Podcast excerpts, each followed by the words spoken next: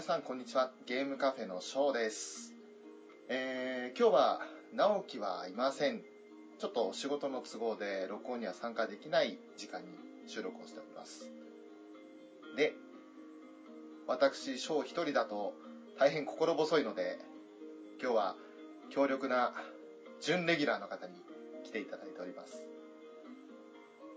ウラキングさんですはい、どうも、ランキングです。よろしくお願いします。よろしくおいし願いいたしますす。いやー、まあちょっと残念ながらね、今回は直樹は参加できないんですけれども、そうですね。ただ、今回取り上げる作品に関しては、これ以上ない強力なパートナーといいますか、それ以上にもう、もうそれ以上の存在だという感じですけれども。まさに敵役といった感じですね。はい。だからもう本当に、ね、今回あの、声をかけさせていただいたのは、ちょうどね、この作品に関しましては、第5期が、アニメが始まるよと、いうこともありまして、ははい。い。いろいろとちょっと取り上げるにはいいタイミングかなっていうのもあったもんですから、はそうですね。い。で、まあ、もうこの、ラジオ再生していただいている段階で、何の話をするかっていうのはタイトルに載っているんですけれど、一応、夏目友人帳というテレビアニメ版を今回は取り上げていこうかなと思っております。いや、いや、来ましたね。本当に、この作品は今のところ、まあ、第4期までは、えーすでに放送されて終わってしまっているんですけれども、はい。はい。まあ、なんと言いますか、ほのぼの系というか、すごい日常的な作品ではあるんですけれど、あの、これ、単純にこう、見ると、はい。すごく優しい気持ちになりますよね。本当ですよね。なんか、心が現れると言いますかね。はい。もう本当になんか仕事とかでね、すさんだ心を、こうなんかトゲトゲした心を丸くしてくれるというか、そうですね。デトックス効果が高いですよデね。トックス効果。そうですね。本当に、いいなのでいっぱい流せるんですよ。はい。だからもう、なんか、逆に普段のね、生活とかで疲れた方々が、これを見ていただけると、ちょっとなんか、あ、また明日も頑張ろうって思ってもらえるような、そんな作品かなと思ってますね。そうですね。一応、あの、ジャンル的には、まあ少女漫画原作の作品で、はい学園ものだと、まあ、妖怪が出てくるって感じの話ですけれども、そうですね。はい。まああの、少女漫画だからって言って、そのなんか、なんだろう、恋愛描写が際どいだとか、 そういったことは全くなくて、はい。本当になんかほのぼのっとして、なんだろう、うん、なんか心が休まる作品ですね。そうですね。そんな夏目友人帳に関して今回は、ウラキングさんと二人、語っていきたいなと思います。よろしくお願いします。どうぞよろしくお願いいたします。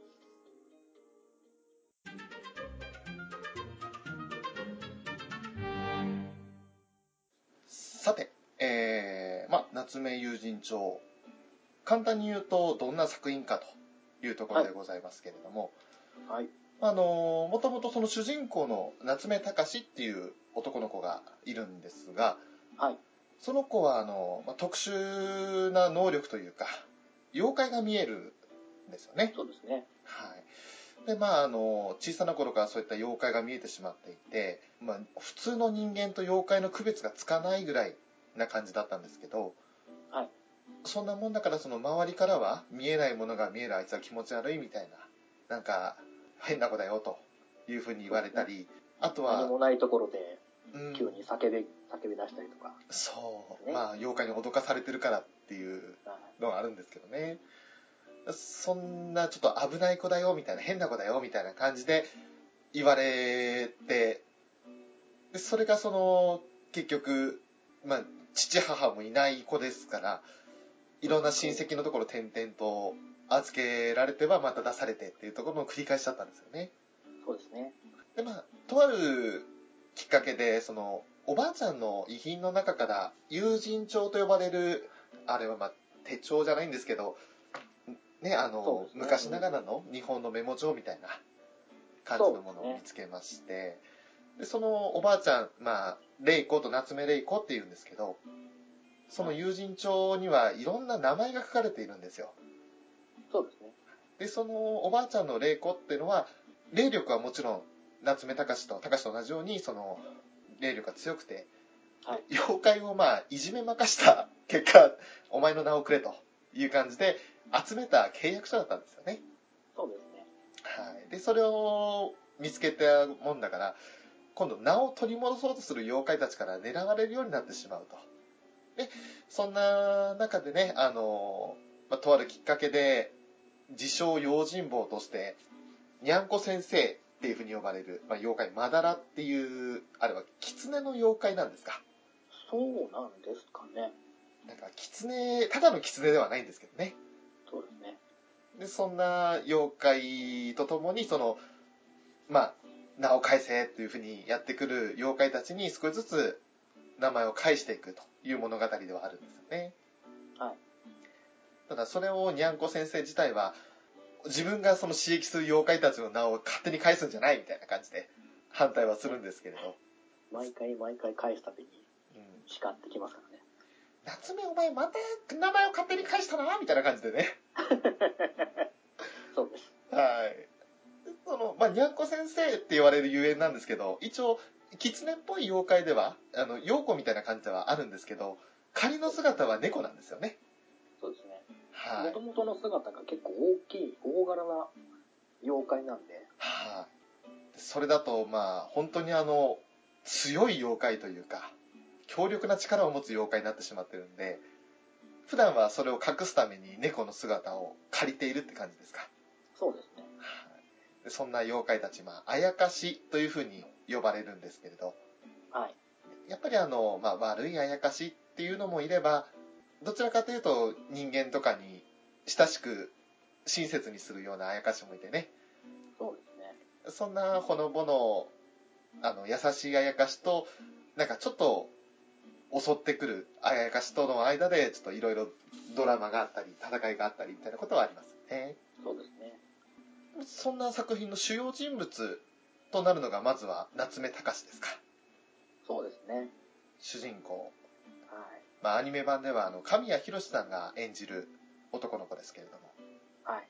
はいまあ、そのあやかしを見ることができてしまうがゆえにちょっと肩身の狭い思いをねしてきてそうですね。人付き合いが極端に苦手な子なんですよね。そうですね生まれてすぐにお母さんそして小さいうちにお父さんも亡くしてしまってはい。でなんとなくその父親のことは覚えているんですけど少し覚えてるんですけどその思い出すと辛いと忘れようとしているうちにその父との思い出もだんだん忘れていってしまうんですよねあの両親もいないでそのあやかしが見えるそしてそれに襲われてまあいろいろこっち来るなみたいな感じで気候というかねあの他の人から見たらなんだあの子っていうような行動を起こすもんだからこう、何もないところでこう、カバンとかぶん回したりして、 そうたりしてるんですよね。あっち行けよって言って、で、周りから見てみれば何にもなるのにあっち行けよなんだよって感じで、やだ、あの子怖いみたいな感じで、そうですね。えーキーの目で見られてしまうと。親戚の間、たらい回しにされてね。そうなんですよね。まあ、最終的にその、登園の藤原さん夫妻のもとに落ち着くところから一応物語は始まってはいるんですけれど、はい。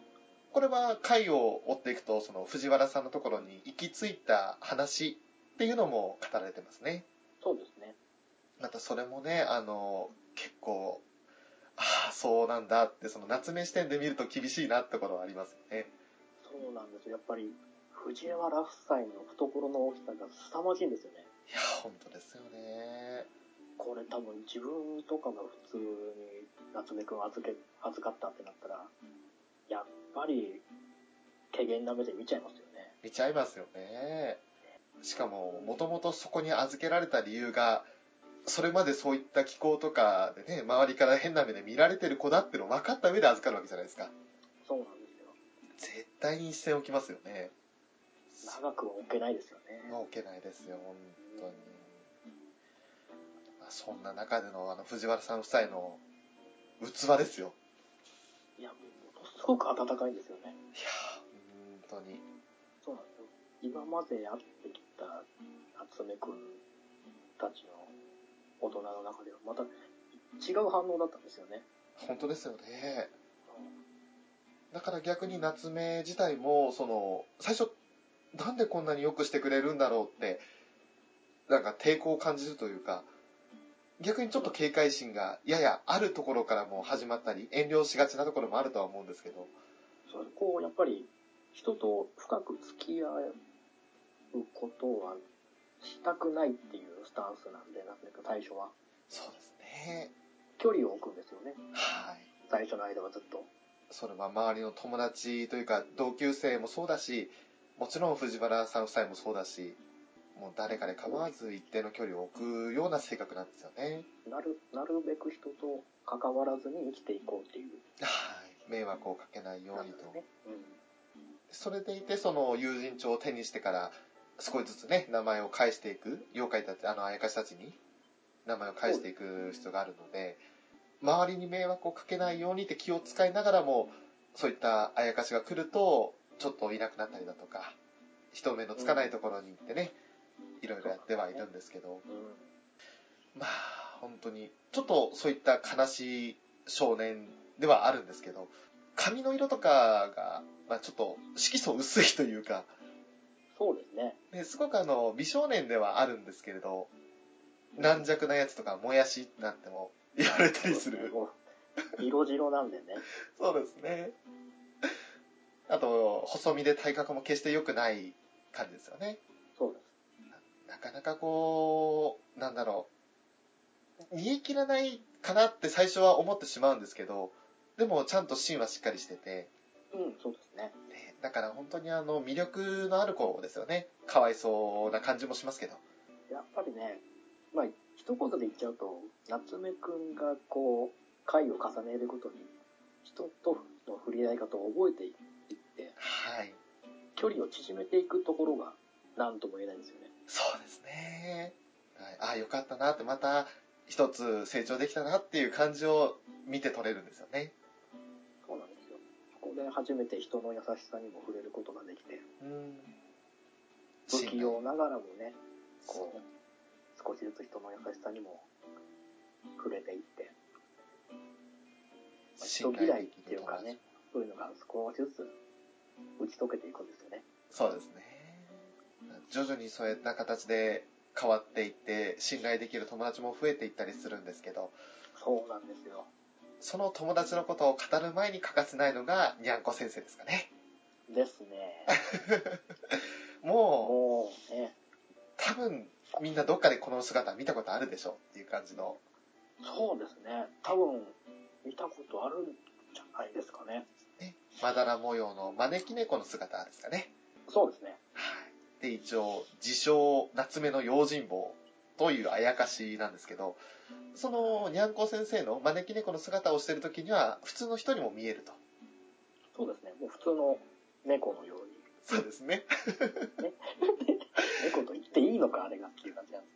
あの、ドッジボール2個分ぐらいのし、なんか大きさの、丸々っとした、ふくよかな猫なんですよね。えーもう、お酒が大好きなね、猫なんですけど、そうです。なんかあの、押し入れの奥から、お酒、焼酎かなあれ、持ってきて、そして、ね、炙ったイカとか食べながら、おい、夏目みたいな感じで、ずっと、酒、ほろ酔酒いだ、つ って。ほろ酔いがほ多ろい酔でいですすねね。。ただのおっさん猫じゃねえかって思うんですけど。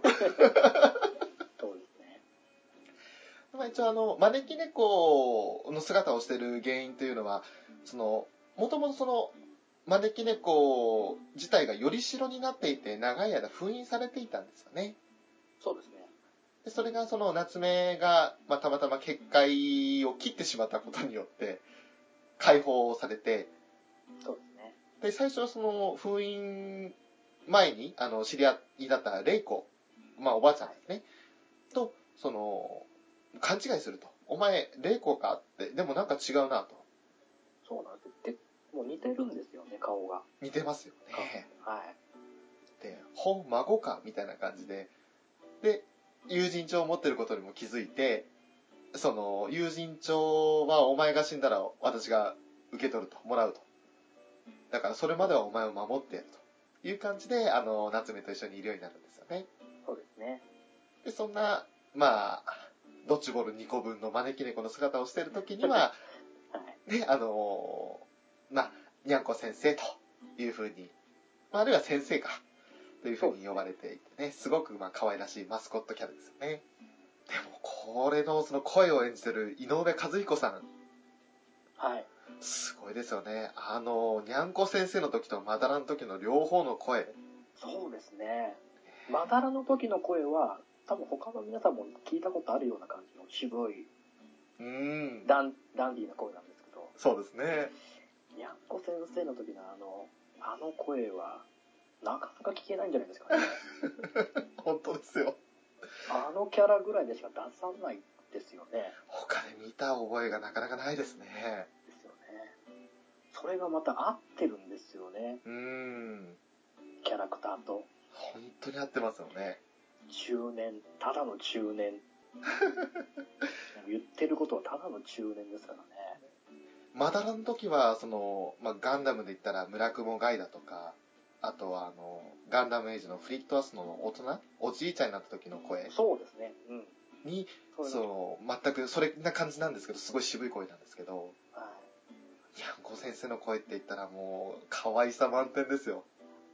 い。いや、可愛いですよね。あまたやっぱりその、キャラクター投票とかでも、まあ、当たり前のように1位なので、そうですね。えー関連グッズでその、ぬいぐるみだったり、はい。ね、いろんなその、カレンダーだったりとかっていうのも、にゃんこ先生がメインですよね。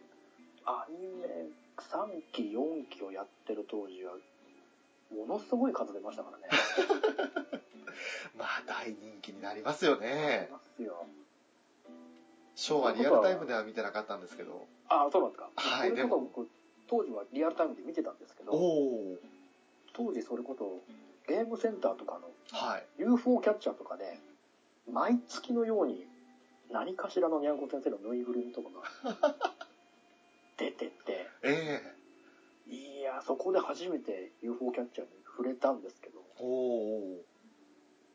いや、難しくて難しくて、へえ。もうはじ、初めて撮った時なんてもう7000円くらいかかってましたからね、トータルで。すごい。でもそれだけかけてでもやっぱり欲しいって思わさるあのデザインと。そうなんですよ。もうそれが毎月のように出てたんで、手を変え、品 を変え。もう気がつけばめちゃくちゃ上手くなってましたよね、UFO キャッチャーが。あ、それはすごい。そうなんですよ。その姿自体はね、あの、よく豚猫だとかブサ猫だとかって言われるような散々な評価を受けるような姿なんですけど、それもなんかこう愛着のある呼び方というか、そうなんです。愛ある呼び方なんですよね。ねえだから本当にもうあの滝っていう登場人物もいるんですけど滝じゃないけどギューッとしたいですよね そうなんですよ。滝の気持ち、痛いほどわかるんですよ。うんもうあれやってたびにまああのにゃんこ先生は聞くってなりますけどそうで すね。まあ、ある意味ライバルといった感じですかね、滝は。本当にあの時ばかりはちょっと猫っぽいですよねシャーみたいな感じになりますよね毛が、毛が逆立って、逆立って気配を察知して。 でも最初ゾクッとしてますけどやっぱりこう最終的にと捕まっちゃってぐったりしてるっていう感じのそうなんですよ。それもまたね、あの、もう本当に見てて、はぁーって思って、癒されるって感じですよ。癒されますよね。この二人がやっぱり、まあ、メインというか、常時基本一緒にいると。でそれに加えて、まあ、今先ほど出てきました、滝という、まあ、女の子なんですよね。えっ、と、滝徹っていう名前なんですけど、そうです。うん、あの、まあ、可愛いもの全般大好きな女の子。はい。えっと、最初はちょっと不思議な子というか、ミステリアスな感じで登場するんですけれど、そうですね。うん、でもなんかあの、まあ、責任感の強くて、無邪気な、 心優しい女の子って感じですよね。そうですね。もともと実家がお寺のはい。娘っていう感じで、そうですね。こうちょっとまたあやかしと関係のある人を組むことができまして、はい。こう人を組んだ、人を書いた中に妖怪が入ると、見えない人でも見えるようになる。そうですね。確か、陰陽師でしたか、先祖が。そうですね。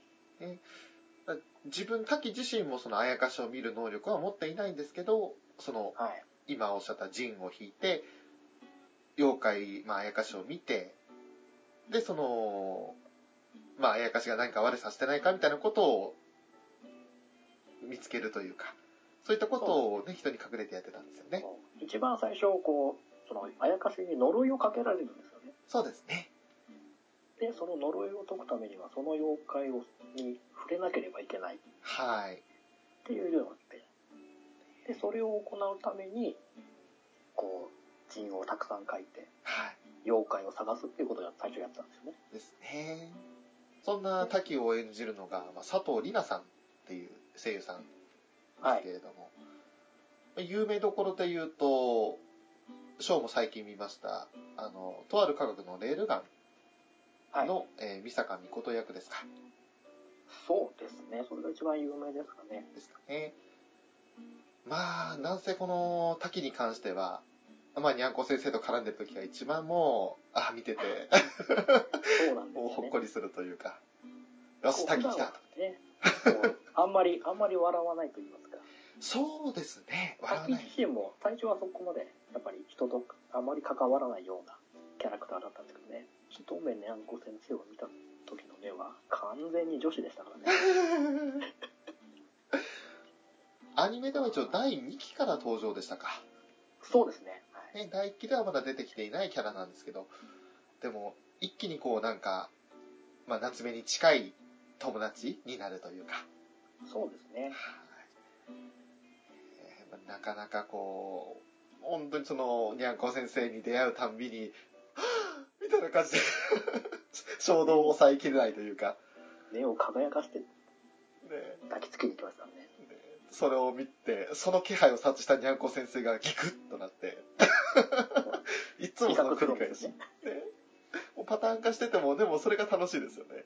そうなんですその他にも、まあ、近くなる友達の中に、田沼って子がいますね。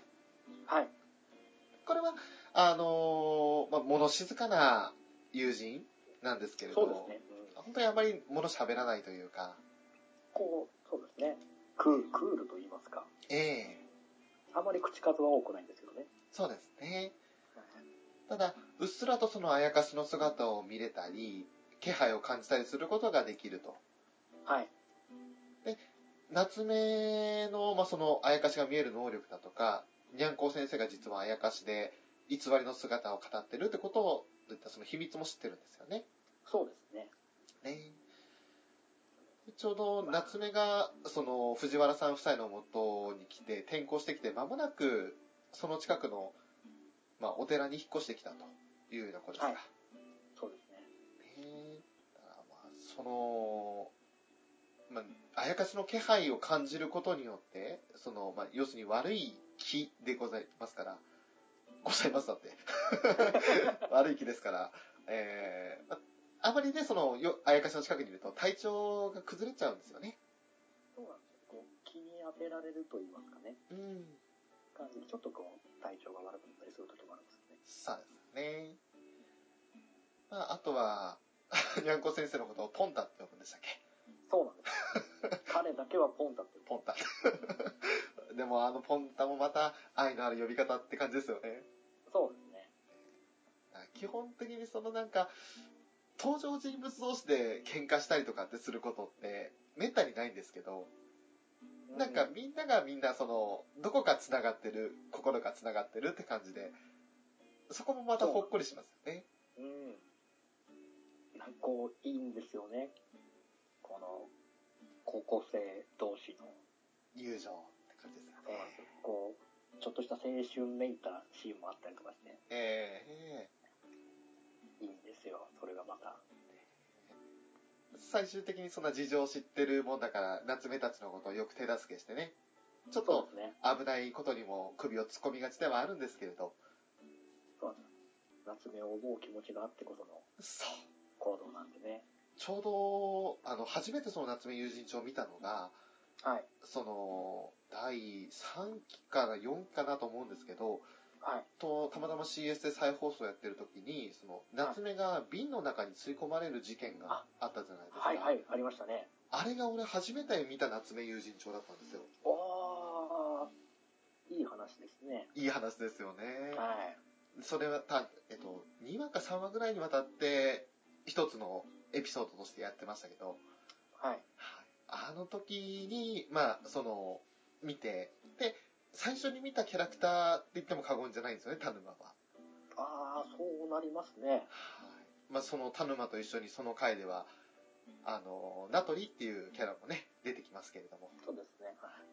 本当にあの、いい子というか、その、ちょっと無茶するかな。でも、それは全て夏目のためだなっていう感じのそういい友達ですよね。はいあとは、まあ今、ちょっと出しましたけど、名取修一ですか。はい。あの、石田明さんが演じるそうです超ね人気俳優、表の顔は。表の顔は。 でも裏ではその、あやかし払いっていう、ね、あの、ちょっと、謎の家業をやってる。そうですね。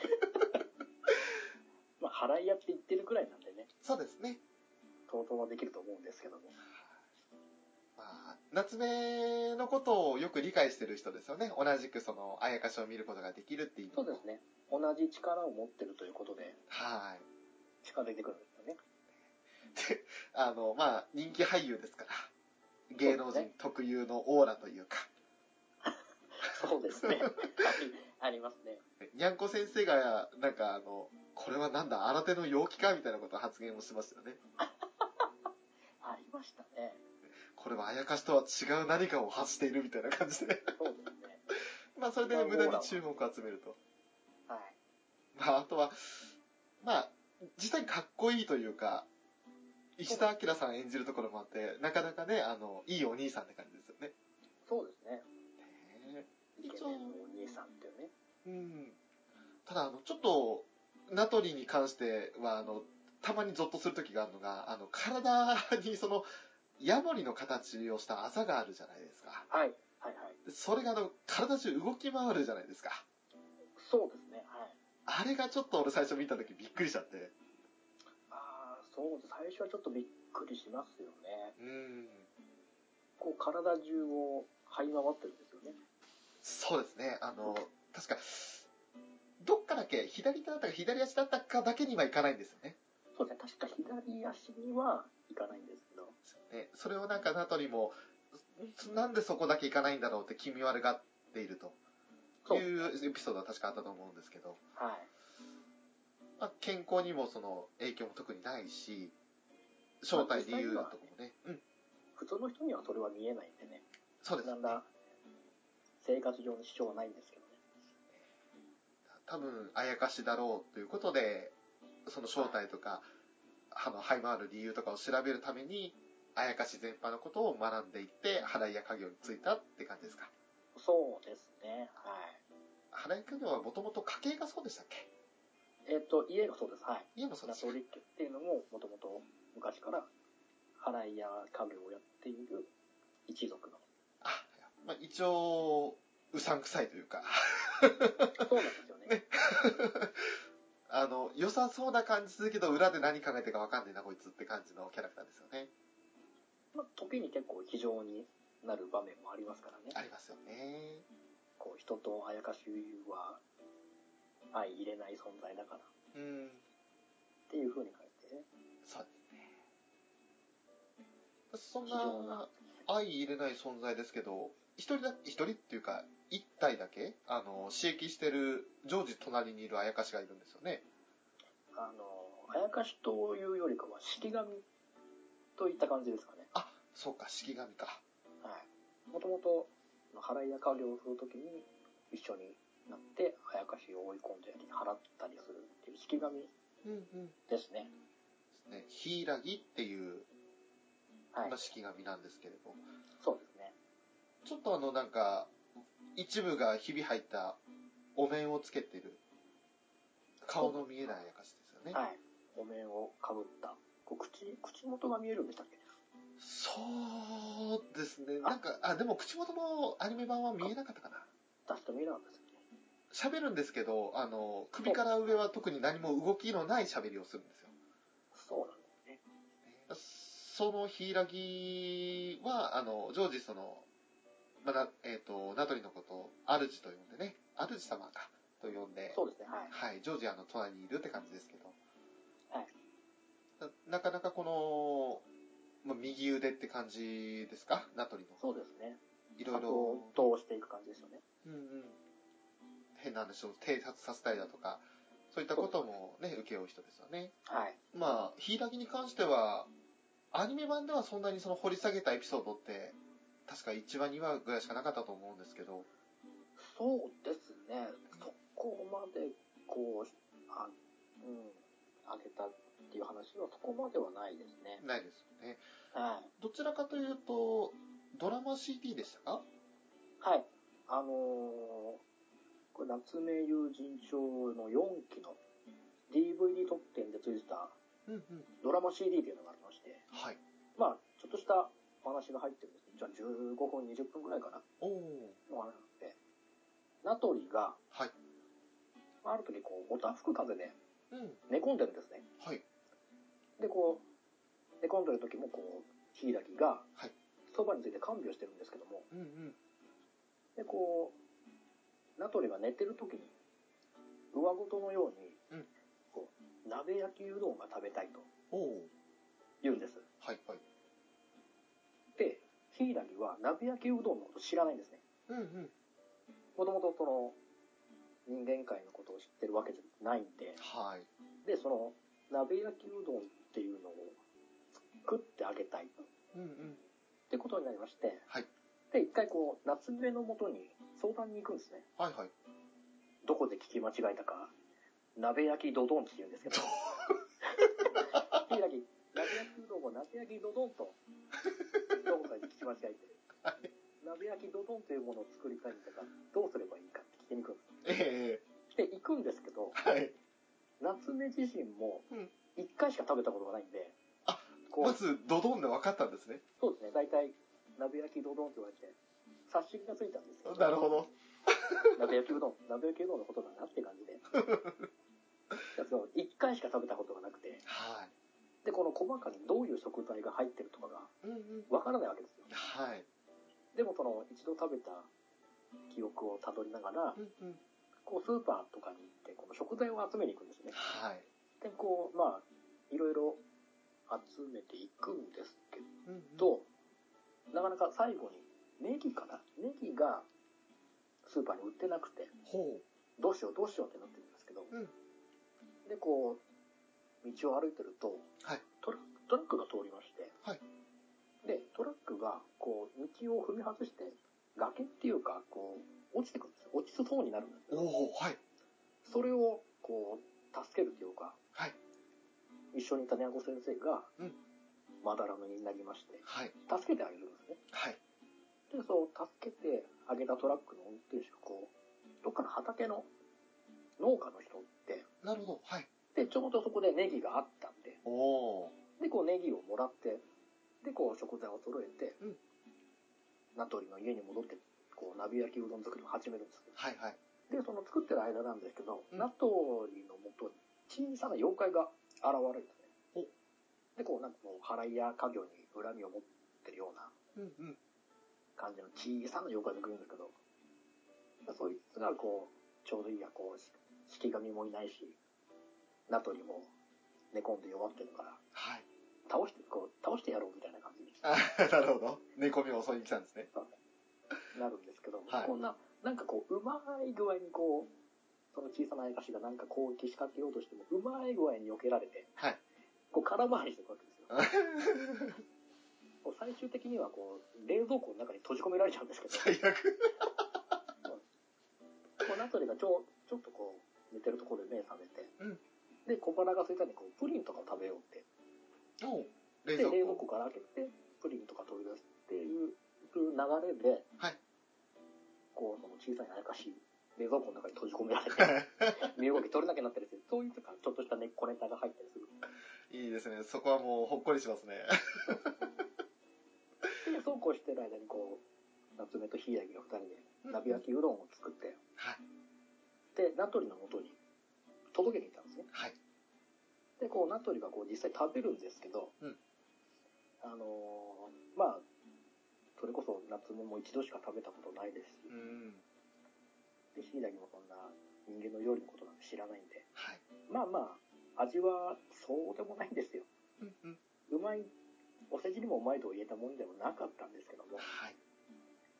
ただこのね、ヒイラギが、主のために、料理を作ってくれたっていうことに感感動して、の時も、うんこう、美味しくいただいてありがとうみたいな感じでうんうん。言って、こう、ほっこりするっていう、まあ、感じの内容なんですけどね。なるほど。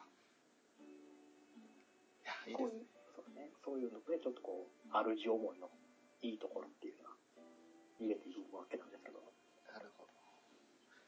そういったエピソードに代表される、まあ、ほっこりとしたストーリーってのが、大体、まあ、各え、各期の、その、12から13話ぐらいありますけれど、はい。そのうちの半分以上はそういったエピソードですよね。そうですね。こう結心温まるお話がもう結構多いですよね。ですよね。なんか、ハラハラドキドキする展開の話もありますけれど、はい。どちらかというと、その、ほっこり安心して見ていられるというか、そうですね。えー心優しくなれるエピソードが多い。はい。だからもうぜひあの、日々のね、あの、仕事だとか、そういったことでストレスを抱えてらっしゃる方には、ちょっと、何も考えずに見てほしいなってところありますよね。そうですね。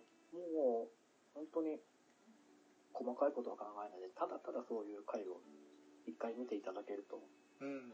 何かこう、心に残るものがあるのかなって思うんですけどね。そうですね。もちろんその、まあまだ藤原さん夫妻を今掘り下げていなかったんですけれど、はい。あの、魅力的な大人たちであと、まあ、なんというか、魅力とはちょっとかけ離れてるんですけど、まあ、悪役らしい悪役もいるわけですよ。そうですね。ただもう、それもまたね、あの、 キャラ的には立ってる人たちなんで、そうなんですよ。えー個性的な人結構多いですよね。多いですようね。ん。それを演じる方々もそうですけど、うまくこうなんか、ハマってるなって感じですよ。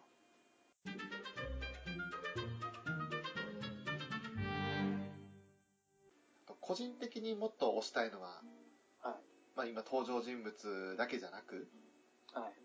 オープニングやエンディングのテーマ、そして、その、流れるアニメーション。そうですね。ね本当にいい曲ばっかりというか、なんかあの、本編の内容を知っていたら、あーって思えるような歌も多いですし、うん。あとこう涙を誘うようなものもありますよね。個人的には全然知らなかったんですけど、あの、第1期のオープニングで、はい一世のせいっていう、まあ、一世のせってやつをちょっとうまく漢字に当てはめたような感じなんですけど、そうですね。一斉の声と書いて、一斉のせいですね。そうですね。はい。あれの、まあ、作詞をしているのが、個人的に大好きなあの、サーフィス、元サーフィスの椎名義春って人が作詞をしていたんですよ。ああ、そうなんですか。はいそれまで全然知らなくて作詞してるの。うーん。なんか、あれ、この歌、なんかこのフレーズとか、よく知ってる気がするなと思って、聞き慣れた詩が多いなと思ったん ですね。そう、なんか、あの人だったらこう書きそうだなと思って、ふーっとアニメ見てたら、椎名義春って書いてあって、マジかと思って、あーその第一期も、まあ、最初その3期4期のあの瓶の話から見てしまっていたので、はい1、期を見るのがだいぶ後だったんですけど、あーなるほど、なるほど。その歌も、あ、いい歌だってで、歌ってる人もまた、みんなね、あの、まあ、優しい人もいれば、なんかこう元気な曲調の曲もありますけど、そうですね。ね、なかなかこう、あ、いいなって、あの、夏目の世界に入っていけるっていうような、夏目友人の世界に来たなっていう感じしますよね。世界観にすごく合ってるんですよね合。ってますよね。柔らかい、こう、包み込むようなうん。音色と言いましょうか。はい。なんかこう、懐かしさを感じるような曲が多いですよね。多いですよね。うん。で、エンディングはエンディングで、なんかこう、まあ個人的にはあの、なんだろう、グッとくるというか、その、はまあ、涙を誘われるようなアニメーションと、その歌と、があるんですそうけですど、ね。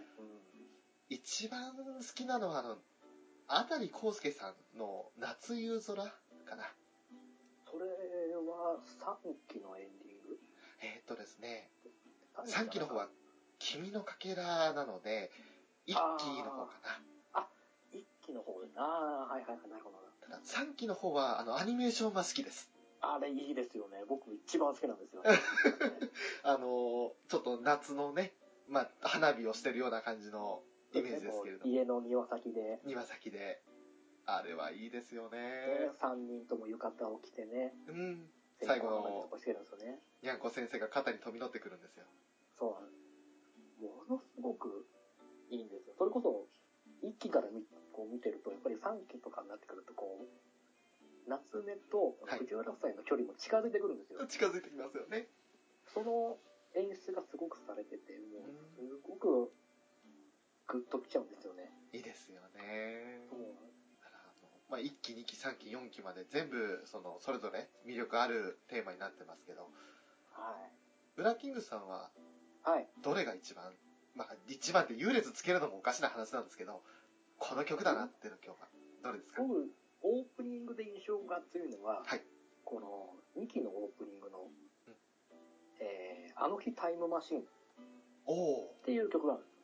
えっ、とね、確かロングショットパーティーっていうバはンいド。の方が歌われてる歌なんですけど、ええあのーオープニングの映像も相まって、うんあの一番最初こう、いろんな場面場面がこう、パッパッパって切り分けられて、映り、映っていくじゃないですか、こう、はい。いろんな、この街、街灯のあの鏡うんうん。に映ってるところとか、あと、橋の上とか。はい。最初はこう、何にもないんですよ。ただの風景が、何にもない風景が流れてくるんですけど、こう、オープニングのサビの方でもう一回、その、同じ画面が流れるんですけどう、ん。その中に今度は、あやかしが映り込んでる形でまた映るんですよ。そうですね。その映像を見てると、ああ、こう何もないようなところだけど、こう、夏目の視点になるとこういう風に見えてるんだなっていうのが、同じ世界で見えるものと見えないものの差をうまく表現してるというか、あれは、あれは、うん、もう単純に感動しちゃったんですよね。なんか、ああ、ー夏目始まるなって感じですよね。そうなんですよ。そうか、こういう、こういうこと、ああ、これから始まる、こういう始まりだっていうのが、あって、すごく印象があって。で、それにあって、うう曲もすごくいいんですよね。夏目の中ではこう、まあ珍しいっていうわけじゃないですけども、ちょっとアップテンポな、そうですね。一番アップテンポかな、イメージ的には。一番こう、前、前向きっていうわけじゃないですけども、元気っていうほど、まあ、元気ではないかもしれないんですけど、ただ、明るい曲調ですよね、一番。そうですね。そういうの、曲調も、より印象が強くな、強まって、うんうん。僕好きですね、オープニングは。ねえなかなか、あのーやっぱり、まあ、最初自分が好きだって言った一斉のせいっていう曲も、あの、はいまあ、いろいろすぐじゃ無理と思うなら少しずつでいいとか、そういったその印象的なフレーズとかもあるんですけれど、歌詞にもハッとさせられるところもあるし、で、アニメーションでね、あの、夏目友人帳らしさというか、そういったものを表現されてるし、そうですね。エンディングではなんかこう、ほっこりした気持ちをさらにこう、なんか後に弾かせるような、余韻に浸らしてくれるような曲が多いですし、そうですね。個人的にあの第4期はオープニングエンディングともど両方とも好きで、あー、オープニングの最後のあの場面はたまらないですね。たまらないですね。あのね、子供の頃の夏目くんがこう、原っぱで夕日を、はい。夕日を見つめるんですね。こう背中を向けながら。ええ。で、そこでこう、左側からこう、テクテクテクテクって、にゃんこ先生が歩いてくる。はい。で歩いてきたかなと思ったら、こう、夏目の膝の、こう、体育座りしてる膝の中に入って、うん。グーって一緒に私、夕日見るんですよね。はい。あれがたまらなく好きで、いや、いいですよね。小さい頃の夏目とにゃんこ先生がこう絡む時はもともとないんですよ。うん、ないですよね。なかった時にまさかあんな夕日をバックにしてあの絵が来たんで、うん。 はぁーと思って。あの、あの入り込むにゃんこ先生はあざとすぎてあざとすぎて、何回も見ましたからね、オープニング。あの、オープニングも、あの、結構アニメ作品で、さほどそんなに、あの、内容は好きだけど、まあ、オープニングとかエンディングは飛ばしちゃうっていう作品も結構あるじゃないですか。そうですよね。確かに内容は面白いんだけど、そのオープニングエンディングに対してそこまで思い入れがないっていう作品もあったりしますからね。ですよね。それとは真逆の立ち位置にあるこの夏目友人帳のオープニング、エンディングのそれぞれ、第4期はあの、宝物っていう歌ですけど、エンディングは。おあれはあの、は雪の中で、あの、鎌倉の中で、そうですね。温まったりしながらで、にゃんこ先生はちょっと鎌倉の上の方に登ったりして、そうなんですで、徐々に徐々にその、まあ、滝であったり、あの、みんながね、他の友達がそうそうみんな来てね、で、その後、あやかし来てね、そうなんです。宴会も出しちゃうんですけどね。いや、本当に。そう。その宴会の話もちょっとちらっと出ましたけど、は今度はオープニングやエンディングテーマじゃなく、その、あやかしの中で、宴会がありますよね。い。そうですね。ね大体あの、本当に各期の最後の方の締めみたいな感じになっちゃいますけど、そうですね。あの、まあ、低級、低いクラスのあやかしがいて、低級と呼ばれてはいるんですが、まあ、いいそうですね。ね、いいキャラしてますよね、あいつらね。はい。牛の会でしたっけそうですね。確か牛の会っていうのをね、定休だってはい。作って。まあ、言っちゃえばにゃんこ先生の顧問みたいな感じなんですけど。いいようにこき使われてるけど、でもたまに毒吐くんですよね。そう。よくこう、戦ってこうだ、あんだこうだ。パシリに釣る、いやがってなんですよね。えっと、確か、夏目組でしたか。犬の会はい。あ、そうです。はいはいはですよね。い。はい。なんかそんな、あの、まあ、飲み会サークル的なものを作って、 そうなんですよね。もう、ねまあ、毎晩、毎晩飲んでるんですよね。夏目様みたいな感じで。そうなそんなしょうもない悩みなんか抱えてないで、ほら飲みましょうよみたいな感じの。もう昼夜問わずやるんでね。あれは本当にあの、いやー、こいつらは本当いい奴らだなって思っちゃいますね。そうですね。本当にあの、もし叶うのであれば、あいつらと飲み明かしたいと思います。いやー、楽しいでしょうね。一日中、どんちゃん騒ぎして。ねえ。うん。名前が一応ね、あの、これすみません、ウィキ見たんですけど、ツルツルと牛っていうんですね。ああ、そうです。牛、牛はそうですね。そのまんまの牛のあやかしで。あともう一つの一つ目のようあやかしがいるんですけど、それがツる。ルツルなんですね。はい。ね、これ、ツルツルって今初めて知りました、名前。ああ、これ僕も多分初めてですね、あっちの、一つ目の方は。にゃんこ先生のことを陰でブサネコとかって呼んだりするっていう、そうたまに陰口言ったりするんですよね。言いますよね。 で、それ聞かれて、あんみたいな感じで。そう。あの関係性もすごくいいですよね。ねえあと、チョビもいましたね、チョビヒゲの。そうですね。えーちょっと言いましたね。チョビもまたいいキャラなんですよね。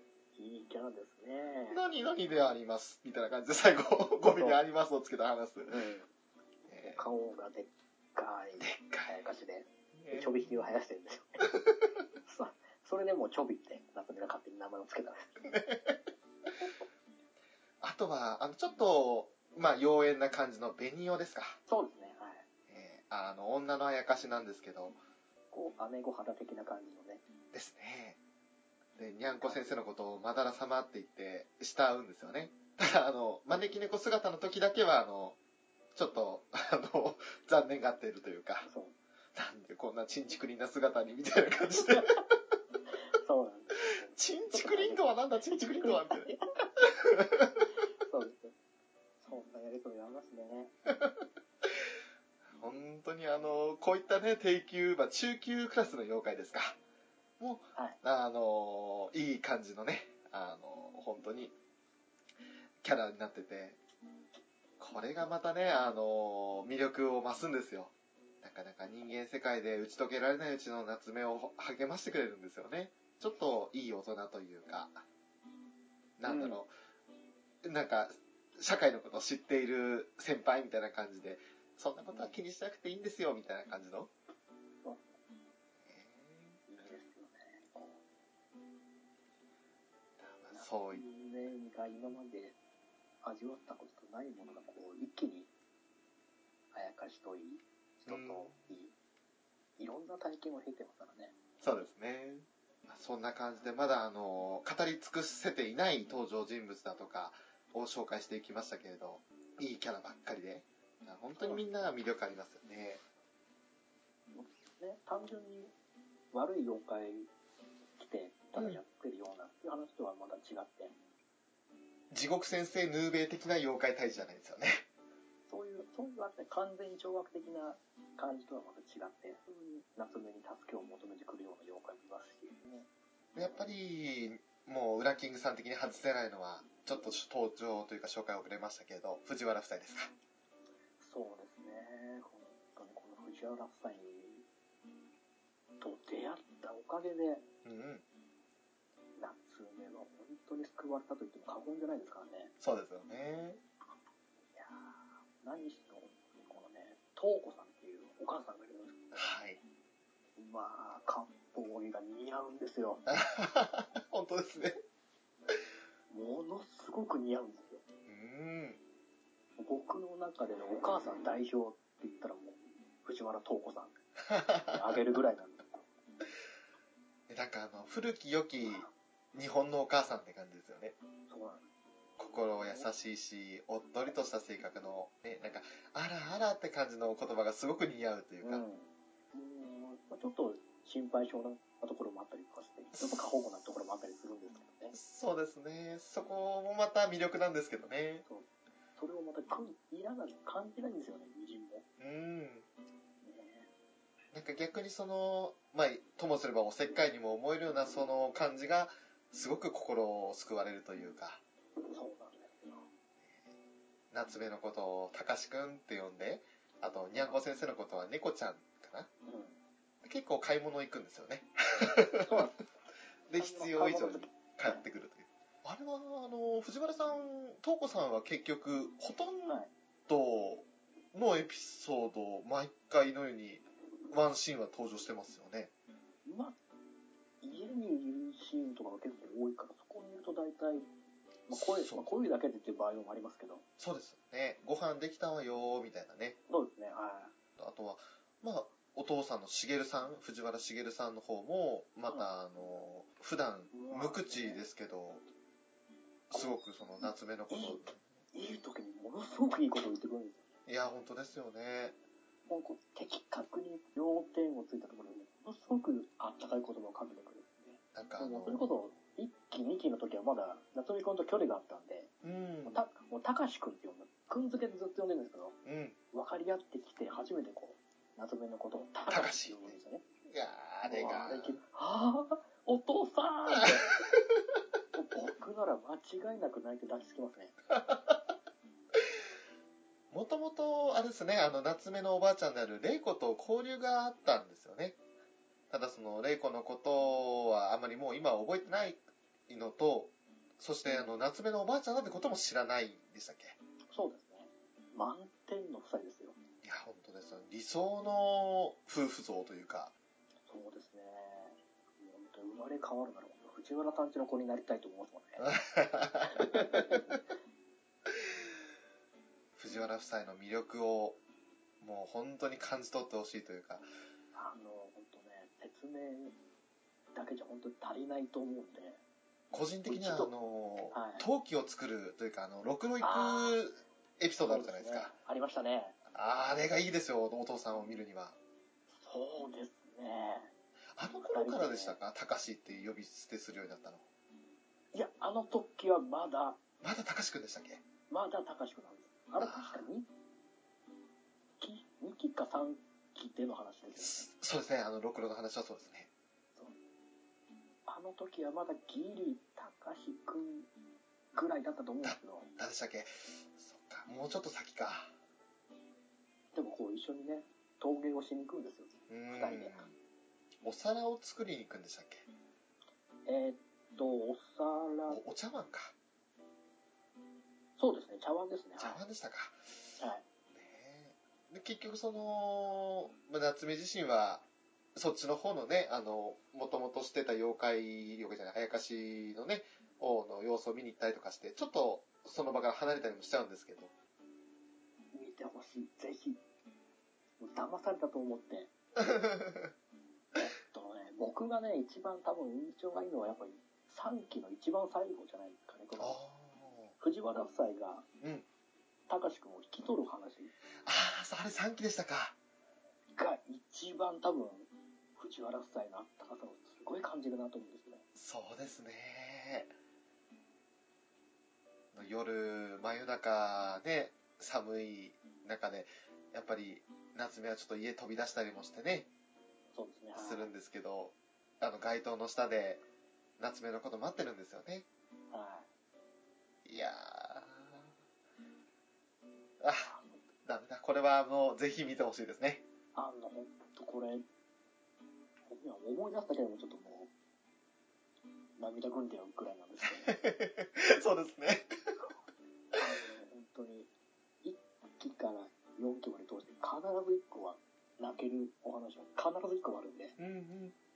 まあ人によって様々あると思うんですけど、例えばうん、翔さんだと一番、この話泣けたなっていうのを、今思いつくのでありますかね。そうですね。ストーリー的なもので言うと、なんかあの、涙するというより心が休まるっていう感じだったので、ああ、なるほど。そうだな、泣けるストーリーか。なんだろう。全体的に、その、ま、友達との距離が近くなっていくエピソードっていうのは、やっぱ好きだったのもあるし、うん、いいですね。うん、えっと、なんだろうな。やっぱりあの、昔のそのおばあちゃん、玲子が出てきて、それと関係してくる夏目の話っていうのは結構好きだったかな。ああ、なるほど。ちょっとあの、どの機能、どのエピソードだったかっていうのは具体的に今パッと思いつかないんですけど、はで各期13話ずつあって結局52話やってるわけじゃないですか。い。そうですね。その中でどれだったかなってのはあるんですが、あとはあの学校のなんか休校舎の方でのエピソード、なんか肝試し的なものやってああ、ありましたね。ありましたね。あれもうちょっとえーどれだったかなって、どの木だったかなってわかんないんですけど、ああ、どの木だったんだろう。とパッと思い出せないけど。ねあそういったところは結構思い出しては、やっぱ結局友人関係とかおばあちゃん関係ですかね。ーあー、なるほど。いいですね。こ僕ね、一個ね、本当に。はい。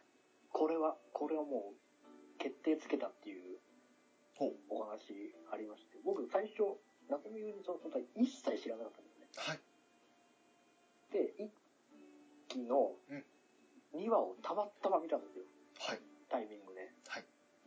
それを見て、号泣しまして、おほー。あの、梅雨神様っていうあー。神様、はい。お話わかりますかねはい。こう、もともとはその土地に流れ着いた妖怪なんですけど、はい。ちょうどその時、昔、その地方が日照りうん。で水不足だよって、はい。で、たまたまそこに、そこに着いた妖怪がいたら、その直後から雨が降り出して、うん。で、この村人から信仰を受けて、そこの土地の土着地になるんですね。はい。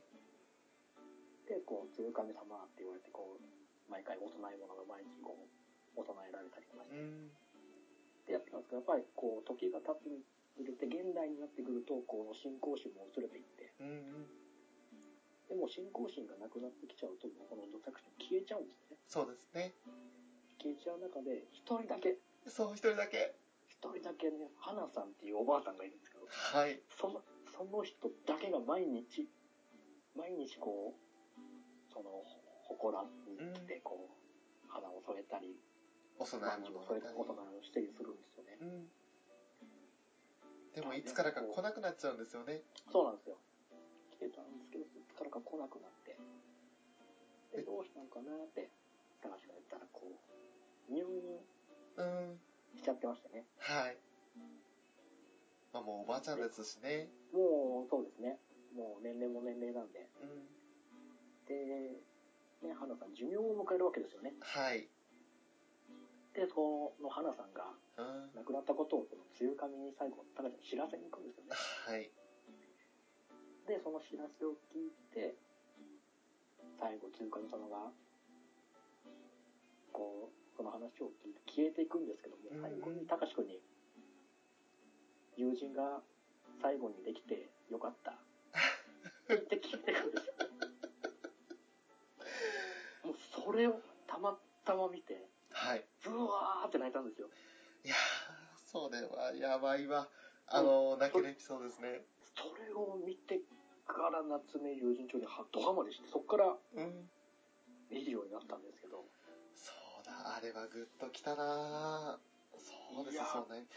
当時本当たまたま見てなかったら多分今こうして話してないですね。あーそ絶う対か。話してないですね。自分はその、順番が逆転してしまってたんで、結構後の話だったっていうイメージだったんですけど、あれ、一期の第2話ですか。そうです。これ原作でも第2話なんですよ。あー、そうだった。な、へで、そう後からこう、原作の単行本全部買い始めたんですけど、はい。それで漫画の方でも見てもガンガン泣きましたからね。いやいやー、そのでね、この梅雨神様の声を当てられてたのが、今は亡き青野武さんなんですけど、余計にものすごく最後優しい声で、で、こう、消えていくという。ああ、もう、なん、今見ても泣きますね。ー。思い出しただけでもきますね。こうが、ほん一番ですね、僕の中で。でもがっつりそこで掴まれて、わしづかみにされましたね。いやーそうか、それは確かに泣けるエピソードありましたね。僕の一押しはそこですね。なるほはい。い一期の第2話。ど。もうぜひあの、これから見るって方も一期の第2話は、まず欠かさずに見てほしいところですね。もう、本当に、その、細かい設定運動とか、うん、ほとんど頭に入れなくていいんで、うん、うん。ま、まっさらの状態でただ見てほしいです。そうですね。これが一番ですね。そうですね。もう多分二人ってうるうるしてると思うんですけどいね。や、あの、結構来てます。 ちょっとね、あの、今、あの、鼻かみたいなと思ってますね。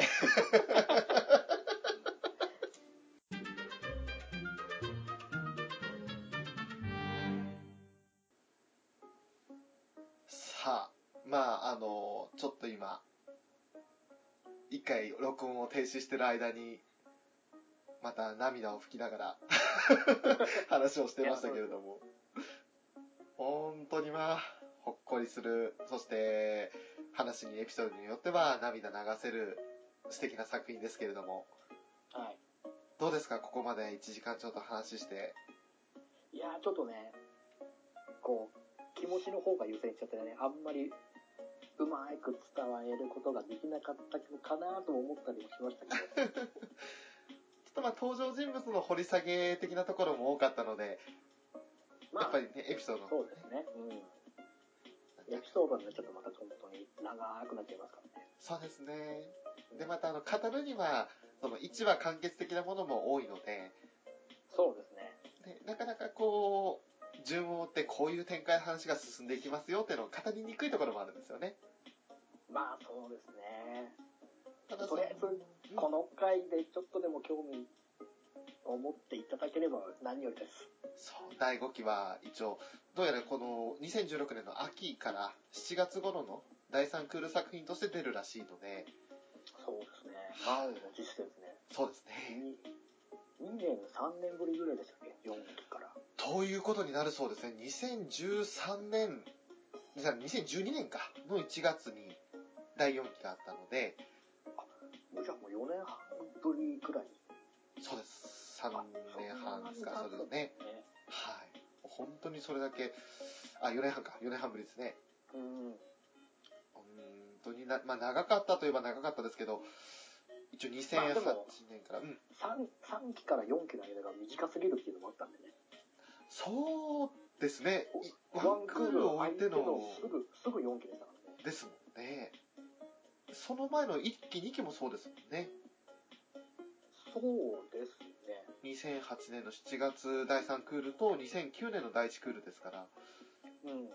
そう考えるとやっぱり、1回ちょっと間を置いて、またみたいな感じで、1年に2回やる感じですか。うん。だこのそして第5期もちょっと期待して秋から冬にかけて、まあ、ちょっと季節的にねあの外も寒くなってきたりする時期ですけど、まあ多分5期から見る形でも多分そんなに違和感はないと思うんで。いや本当そうですねあの登場人物の関係とかは若干最初は分からないかもしれないけど分からないなりに多分あの感動できるというかあこういう感じなのかなとでも1話の冒頭でこう、大まかな説明をちょろっとしてくれるんでね。そうですねうん。こんな登場人物がいるんだなぐらいでもう全然問題ないですよねもう単純に1話1話、そこ、それをだけで見てくれてもいいし、うんうんストーリー通して見てくれてもいいし。ねえその辺はもう全然気にせずに、第5期からでもいいですし、もしかしたら第5期始まる記念で、一挙放送的なものがあるかもしれないし、そうですね。ちょっとまだ情報がね、あの、第5期やりますっていう発表されたばかりなので、まだわかんないですけど、まあちょっと先の話なんでね。そうですね。ちょっぜひとと、も、ええこれだけ、ショーとウラキングが語ったんで、そうですね本当なんだろうなっていうのだけでも感じていただけるだけでももう結構なんで、騙されたと思って、一回見てみてみましょうという。ぜひとも。もう ねもう1話でいいです。もう1話でダメならダメでも構いません。もう、とりあえず騙されたと思って見ていただける。それで、自分には合わないなと思ったら、まあちょっと残念ですけど、あ、これは面白いなとかまあまあ、思ってもらえたらね。まあ、そこはしょうがないですよね。うん、全てのものに言えることですから。そうですね。はい。なんか、局の回し物みたいになっちゃいましたけど。 でもそれだけ、あの、愛に溢れた、この作品自体がもう作ってる人たちの愛に溢れていて、それで、まあ我々も、見た我々も、これはいい作品だなって思える作品なので、本当にあの、すちょっとね、あの、普段の生活とかで心が痛いなって、すさんでるなって感じる人は、ぜひ、これを見て、溶かしていただきたいなと思いますよね。はい。よろしくお願いします。はい。まあ、ね、あの、今こうやって収録が終わってね、また週明けますと、我々は仕事という名の友人帳にまた名を取られてしまうわけですけれども、そうなんですね。刺激されちゃうんですよね。そうなんですよ。いいようにこき使われて。上司という名のね、ご主人様に。で週末になったらね、名を返してもらえて、自由の身に。そうなんです。ね。そんなくだらない、例えにもなってないような 例え方をしましたけれども。 えー今回はこんな感じで、まあ、ちょっと直樹はおりませんでしたが、ブラキングさんと共に夏目友人帳について話させていただきました、はい。えー興味を持っていただけたら嬉しいです。もう本当に。ぜひ、よろしくお願いいたします。その言い方がなんかあれなんですよね。その回し物っぽい感じするんですよね。もう本当に、もういろいろ考えたんですけど、こうこう、よろしくお願いしますとも言えない。いやー、本当に。でも、うん、あの、わかります。もう本当に、うちはだけ、録画予約でもうちはだけしてくれればいいです。うんうん。さっと。ねもうねあなんか、ゲームカフェで、ショーってやつと、ウラキングってやつが話してたらこの作品みたいな感じでいいんですよ。もう本当に、詳しいことがお聞きになりたい方がいらっしゃるのも、いつでもダイレクトメールいただければあお話しします。はい。もっと、もっともっと深いところからお話ししますね、二人で。ぜひとも、またあの、ツイッターとかでもね、あの、ゲームカフェってつけていただければ、本当にあの、我々も反応しますし、そうですね。僕も反応します。はい。 ぜひとも。そんな感じでした。今回は夏目友人帳の回をお届けさせていただきました。まあ、えー、今回お送りいたしましたのは、ゲームカフェのショーと、準レギュラーの裏キングでした。はい。どうもありがとうございました。ありがとうございました。